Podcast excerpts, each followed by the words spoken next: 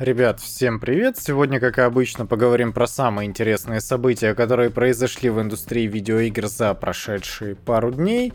И подкаст наконец-то доступен на всех удобных агрегаторах подкастов в принципе. Google подкасты, CastBox, даже на Spotify есть, несмотря на то, что в России подкасты Spotify все еще недоступны. Короче, выбирайте то, чем вам удобнее всего пользоваться и welcome. Я же в свою очередь напоминаю, что видеоверсию этого подкаста можно найти на YouTube. Ссылка есть в описании. И давайте все-таки посмотрим, что там вообще произошло за прошедшие пару дней. VGC сообщает, что Konami работает над ремейками, ремастерами и новыми играми по Metal Gear, Castlevania и Silent Hill — Несмотря на то, что большинство из этих игр находится на ранней стадии разработки, все-таки поговорить о них достаточно интересно. У Konami в последнее время огромное количество проблем, и то, что из их стана, если можно так выразиться, приходят какие-то положительные новости, для меня это однозначно хорошо. Во-первых, Castlevania. Первая крупная игра по франшизе 2014 года должна быть вроде бы как. Я не помню, э, что там Shadows было, по-моему, Castlevania последнее. Это был себе такой... Что-то очень похожее на Devil May Cry, только в стилистике Castlevania. Мы там играли за Алукарда, по-моему, только вот э, в 2014, соответственно, году в современности. Игра была такая себе. Несмотря на то, что Castlevania это прям ну, культовая франшиза для вообще всей видеоигровой индустрии в принципе, поэтому некоторое переосмысление серии Castlevania однозначно заслужила. И, что интересно, над ней работает внутренняя студия непосредственно Konami, такие, как оказалось, действительно все еще остались. Ремастеры оригинальных Metal Gear Solid для всех актуальных консолей – и что интересно, это будут исключительно HD переиздания, которые планируют выпустить перед более крупным проектом, которым является ремейк Metal Gear Solid 3 Snake Eater, которым будет раз заниматься сингапурская компания Virtuos или Virtus, которая занималась портами The Outer Worlds и Dark Souls для Nintendo Switch, и, короче, там еще по мелочи чем-то помогала. Но в чем как бы point? Я не понимаю, почему они не решили сделать э, ремейки предыдущих игр, то есть первой и второй. Я, конечно, понимаю, что выбирая из всей этой трилогии, наверное, Snake Eater является наиболее совершенным Metal Gear. Там достаточно простой сюжет относительно этой серии. Но в чем прикол? В чем прикол? Почему вы не можете сделать ремейки, начиная с первой части, чтобы рассказать последовательную историю, которую для вас уже давным-давно придумал Кадзима?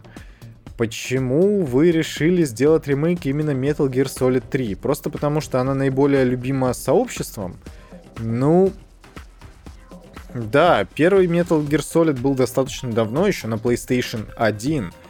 Второй Metal Gear Solid был... А, Блин, а как же назывался? Что-то там про Liberty было. Sons of the Liberty, по-моему. Не суть. Там был слишком сложный сюжет. Ну, то есть, объективно, его для его понимания нужно было не только пройти первый Metal Gear Solid, но еще и поиграть в оригинальные Metal Gear. А это, ну, задача не из легких. Конечно, там было огромное количество отсылок, но, как мне кажется, сюжет все-таки был хоть и сложным, но очень увлекательным. Одним из самых увлекательных видеоиграх вообще в принципе, исходя из мнения тех людей, которые хорошо знакомы с серией Metal Gear Solid. И вот третий. Он, конечно, технически самый классный. Это очень красивая игра, очень разнообразная игра с хорошим, пускай и упрощенным относительно второй части сюжетом. И это действительно та игра, которая достойна ремейка, но почему бы сначала не сделать ремейки первых двух Metal Gear Solid. Этого я просто не понимаю. Ну, да ладно. И еще, понимаете, в чем прикол? К тому времени, как они сделали бы на манер Capcom 3 ремейка своих первых трех частей, уже можно было бы задуматься и о переносе шедевральной Guns of the Patriots, Metal Gear Solid 4, и тогда, да, это все стоило бы свеч, но пока что Guns of the Patriots выглядит все еще хорошо, и ей бы пригодился какой-нибудь ремастер, потому что игра 2008 года, конечно, но ремейки не то чтобы прям супер необходим, она все-таки с геймплейной точки зрения и с визуальной эстетики своей никак особо не уступает тем играм, которые выходят и сейчас. А игре уже 13 лет. Да, она ощущается старенькой, там э, плохонькие текстурки, поэтому переиздание ей бы точно не помешало. Но нужен ли ей ремейк? Да вряд ли, она, а, она геймплейно не настолько устарела, конечно. Но хорошо, пускай хотя бы так, но опять-таки ремейк оригинальных двух Metal Gear Solid я бы с огромным удовольствием пощупал. И, что еще более интересно, Silent Hill. Про Silent Hill говорят, говорят уже очень много. Во-первых, пару месяцев назад стало известно, что вроде бы как Silent Hill занимаются две разные команды. Это какая-то внутренняя японская студия, которая вроде бы занимается новой игрой во франшизе, и какая-то неназванная иностранная компания, которая занимается вроде бы как ремейком самой первой Silent Hill. И среди прочего называли Bluebird Team. Это поляки, которые сделали The Medium, но учитывая то, что они сейчас разрабатывают новый Layers of Fear, я думаю, что это все-таки не они, а жаль. Потому что они точно могли бы сделать хороший Silent Hill, на мой взгляд, при достаточном количестве денег и поддержки от издателя. Но знаете, что еще более любопытно? И это не то, чтобы прям большой секрет на самом деле, потому что все достаточно погруженные в игровую индустрию люди предполагали, что что-то подобное может произойти, Говорят, что Silent Hill разрабатывает Kojima Productions вместе с Sony. Каким боком здесь Sony? Ну, это другой, конечно, вопрос. С одной стороны, они вроде бы как могут потребовать прав эксклюзивного выпуска Silent Hill от Кадзимы именно на своей PlayStation 5. С другой стороны, в таком случае они будут выступать издателем, а издатель как бы Konami — Э, ну, если вы здесь не видите определенного противоречия, то мне он достаточно заметен. Оно. Мне очень интересно, как вообще после всех этих разборок и дрязг Кадзима будет работать э, с Канами. Потому что я напоминаю, что в 2015 году он э, со скандалом ушел оттуда после Metal Gear Solid 5. И это после новостей, что он собирался разрабатывать Silent Hills вместе с Гильермо Дель Торо и Норманом Ридусом, который впоследствии заявился в Death Stranding. Короче, как будто бы этих семи лет и не было, если честно. Мне это очень нравится, потому что, ну, Кадзима это тот человек, который может сделать что-то крутое Silent Hill, потому что у этой франшизы изначально есть очень классный базис, понимаете? У нее есть своя атмосфера, у нее есть свои фанаты. Нужно просто объединить это все и сделать действительно классную игру. Короче, я... я не знаю, я этом, э, этой новостью очень воодушевлен, несмотря на то, что это все слухи-слухи. Но, как вы знаете, дыма без огня не бывает, и все утечки, как правило, они относительно контролируемые. Поэтому, ну, Silent Hills Incoming, I guess. Nintendo запатентовала технологии быстрого переключения между играми и масштабирования изображения на базе нейросети. Подобные технологии уже есть в арсенале других компаний. Это аналогично Quick Resume от Xbox, переключение быстро между приложениями, что, на мой взгляд, достаточно странная история. Ну, знаете, я, возможно, не совсем обладатель того современного клипового мышления, которое есть у современных подростков, но если я играю в какую-то игру, мне не хочется спустя 10 минут переключиться на какую-то другую, а потом еще спустя 20 на третью. Я как бы, если сел, то я играю. Я не понимаю, в чем это преимущество, но с другой стороны, если оно есть, то пускай будет, да, но если есть такая возможность, ее реализовали, то почему бы и нет, может быть, когда-нибудь она действительно окажется достаточно полезной. Вторая же технология по масштабированию изображения — это аналог DLSS от NVIDIA. И на мой взгляд, это единственный способ, как э, Nintendo Switch, возможно, новый Nintendo Switch, может апскейлить изображение до 4К.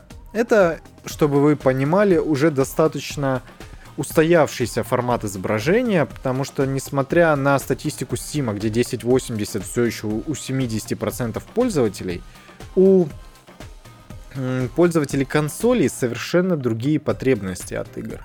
И если есть возможность из железа выжать 4К, и у вас есть монитор под 4К, и это не какой-нибудь быстрый сессионный мультиплеерный шутер, где нужно стабильное, я не знаю, 120 FPS, то почему бы и не запустить в более высоком разрешении?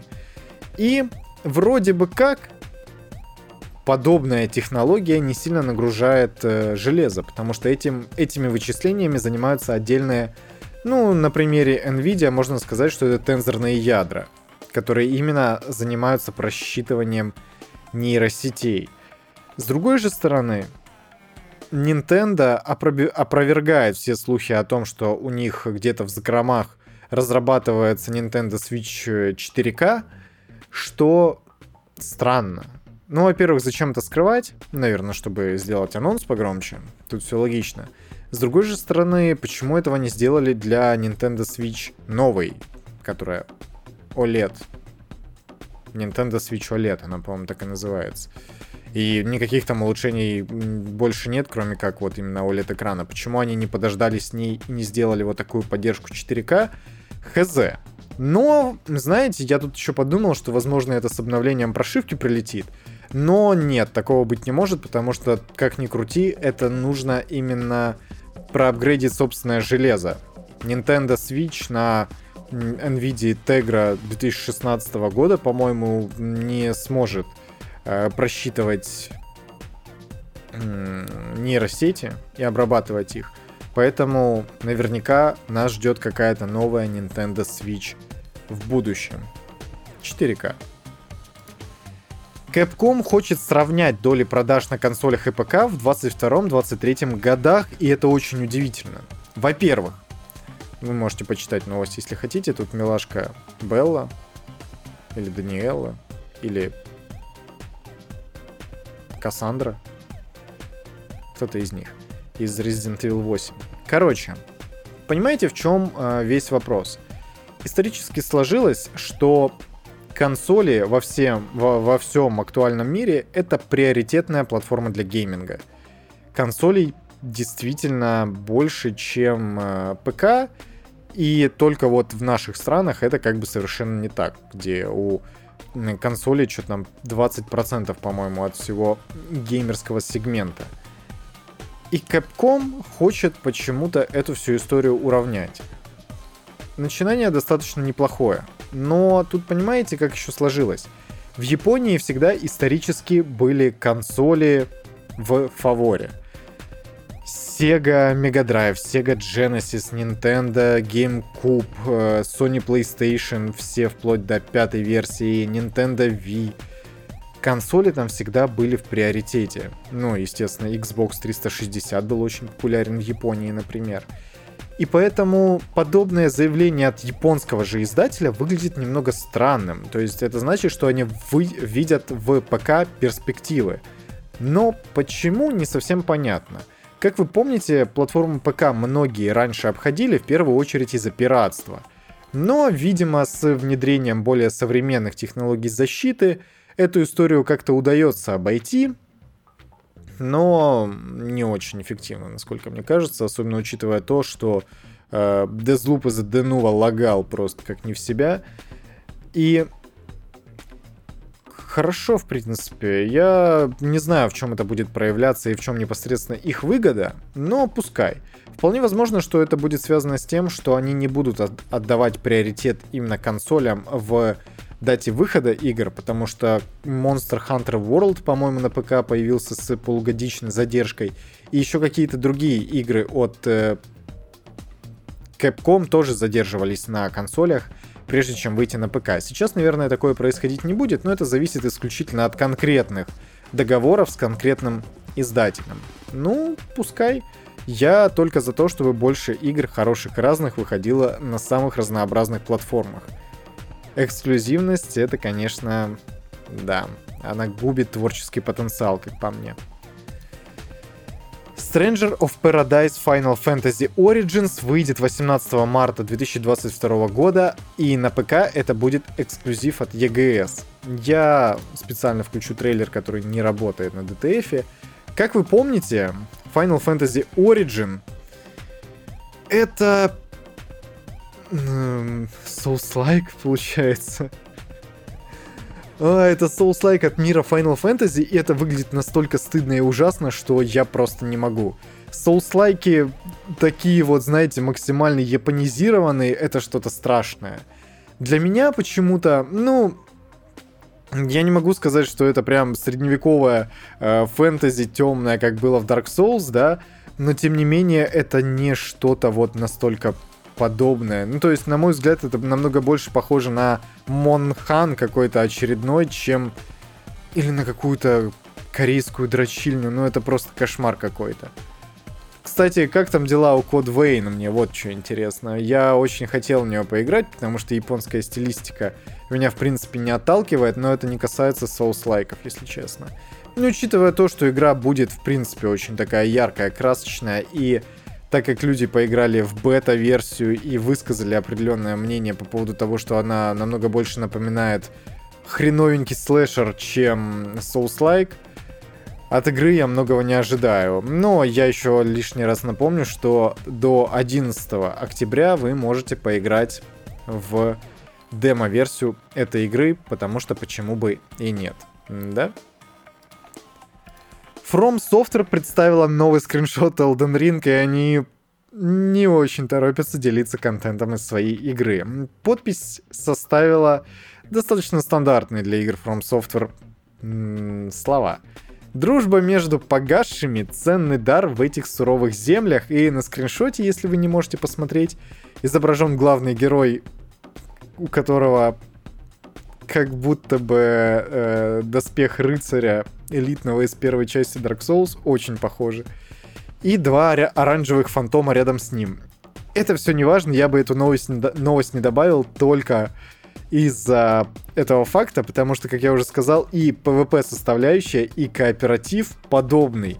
Это историческая вообще история для игр From Software и для Souls-лайков вообще в принципе Наверное, нет. Для Souls-лайков, наверное, нет, но для Souls-серии наверняка. Но я, когда прочитал этот э, замечательный пост от автора на DTF, у меня чуть голова не взорвалась. Ладно, это не автор DTF, это какой-то просто пользователь. Ранее From Software уже подтверждала, что помимо привычных для ее игр PvP вторжений в Elden Ring можно будет играть в кооперативе с друзьями – ну, либо я себе что-то придумываю, либо это звучит так, как будто бы в м, других играх From Software никогда такого не было. Были только PvP-сражения, где злые фантомы представлялись в форме бочек и втыкали огромный двуручный меч вам в спину, когда вы ковыряетесь в сундуке. Нет, там всегда был кооп. Это классическая история для игр From Software. Поэтому зачем говорить вот в таком ключе, я совершенно не понимаю. Короче, ждем Elden Ring. 21 января 2022 года. Просто запасайтесь нервишками. Нам будет о чем поговорить, я уверен. Анонсированная новая ролевая игра Rise of Awakener от инди-издателя Gamera Game. Я не знаю, кто такие Gamera Game, если честно, но они представили свою игру в рамках Tokyo Game Show 21 — и многие пользователи, исходя из трейлера, отметили очень большую схожесть с Dragon's Dogma. Такая была на сначала консолях, потом еще на ПК вышла с дополнением э, Dark Rise, по-моему. Дата релиза предполагаемая 23 год. Игра планируется к выходу на ПК в Steam и на консолях PlayStation 4 и PlayStation 5. И давайте посмотрим тут немного трейлера, потому что А, анимация в этой игре это просто нечто. Очень красиво, конечно, очень красочно, и чего еще следовало ожидать от трейлера, да? Но, с другой стороны, есть некоторое отсутствие ну, какой-то физической плотности, вы знаете, когда не чувствуешь какого-то какой-то отдачи от противников, и такое ощущение, что вы друг на друга вообще никак не влияете. А еще именно в трейлере это заметно, это очень странная штука, но при каждом попадении по врагу, и это стало нормой для слэшеров, игра делает такой микрофриз на долю секунды, чтобы ты понял, что дамаг прошел. Это меня бесило еще в God of War 2018 года, там как бы всегда такой микрофриз картинки. Это очень странно, и к этому очень тяжело привыкнуть. И здесь подобная штука тоже есть. Зачем это сделано, я не знаю. Но учитывая то, что это просто экшен RPG, а не какой-то Souls-like, да, хотя это очень похоже на самом деле по какой-то своей визуальной стилистике на Souls-like. Ладно, забудьте трейлере тут показали чувака, который какую-то мохнатую шкуру на спине носит, просто потому что это не то, что обычно бывает в соус-лайках. Ну, короче, выглядит прикольно, можно будет последить, подождать, что там вообще получится. Но вот после подобных э, видео и анимаций у меня складывается впечатление, что ну, как будто бы это прям совсем фэнтезия. Dragon's Dogma, в свою очередь, была достаточно классной игрой. Когда она вышла на ПК, я поиграл в нее и в дополнение Dark Rise, и было прям прикольно. Я не помню, почему я забросил. Я, с другой стороны, я помню киллинг фичу этой игры. Там можно было прям мануально ползать. А, это было очень странно. Мануально ползать по врагам. И вроде бы это было даже прикольно. То есть э, забраться на голову какого-то здоровенного огра или дракона, это было прям интересно. В Rise of Awakener представили огромное количество различных элементов, и полеты на каких-то кораблях, и полеты на драконе, и сражения, и еще там то, другое, пятое, десятое. И такое ощущение, что элементов для инди студии как будто бы слишком много. То есть вы бы боевую систему сначала хорошо реализовали, так что можно было сказать прям, отлично, постарались, молодцы, прям вах, драться хочется всю жизнь в этой игре. Но вы добавляете еще какие-то другие элементы, хотя ваш, ваша кор-механика, я уверен в этом, не отточена на 100%. Конечно, выдавать какие-то ярлыки по результатам трейлера, разумеется, я не буду. Я хочу последить за этой игрой. Все-таки она выглядит достаточно прикольно. Если она действительно будет похожа на Dragon's Dogma от Capcom, я буду только этому рад и, возможно, поиграю, когда игра выйдет. Бука обсуждает возможность выпуска Steam Deck в России. И они уже раньше сотрудничали с Valve по поводу Steam Link и Steam Controller. Что любопытно, Бука уже подтвердила подобную информацию различным изданиям, но фишка не в этом. Фишка в том, что, видимо, из-за дефицита Steam Deck, потому что история достаточно сложная, консоли будут разосланы сначала в страны первого мира, условно говоря. Это США, Канада, Великобритания и страны ЕС. Странно, что до Японии она не доберется, но, наверное, как раз из-за того, что там в ПК играют не очень часто, туда она отправлена не будет, хотя это непосредственно э, тоже страна первого мира. И туда консоли попадут в декабре 2021 года в остальные же страны не раньше 22 и, скорее всего, в достаточно ограниченном количестве, и на них будет огромный дефицит, будьте уверены. Но, тем не менее, это достаточно любопытно. Мне только интересно, как э, играть в игры, э, которые весят по 100 гигабайт, всякие там Call of Duty и прочее, прочее, если стандартная версия на 64 гигабайта всего лишь. Киберпанк весил больше 70, а там никаких э, супер hi-res текстур я лично не скачивал. Red Dead Redemption тоже весит гигабайт 100. Я, конечно, понимаю, что я как бы называю такие ультимативные игры, да, но тем не менее Steam Deck обязана, судя по заявлениям Valve, их запускать в приемлемом качестве. Так что будьте как бы добры, запихните, пожалуйста, Red Dead Redemption 2 на 64 гигабайта носитель.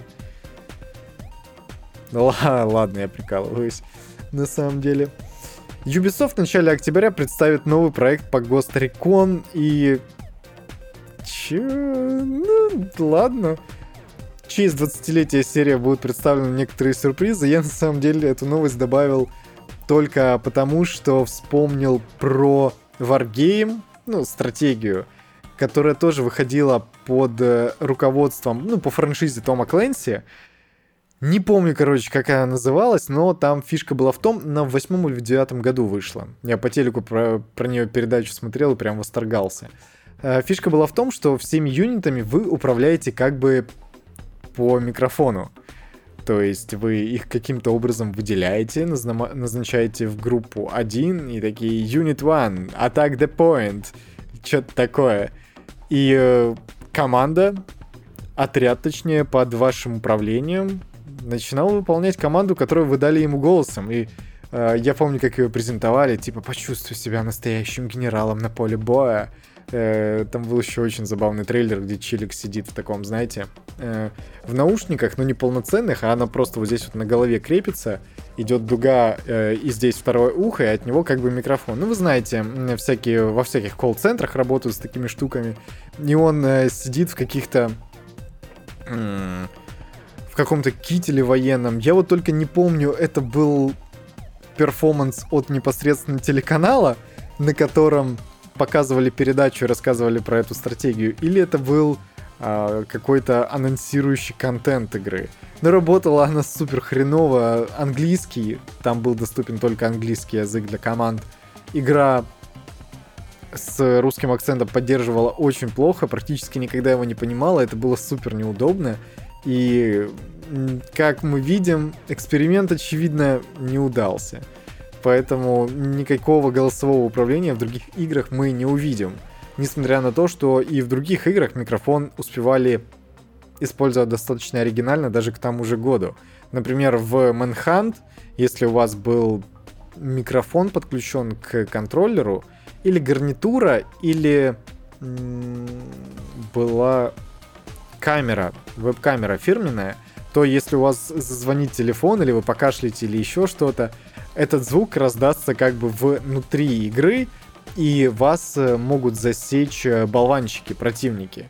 Это было очень прикольно. Ну да ладно, этот подкаст уже давно на самом деле превратился не столько в новостной, сколько в такой, знаете, персональный, где я иногда вспоминаю cool story.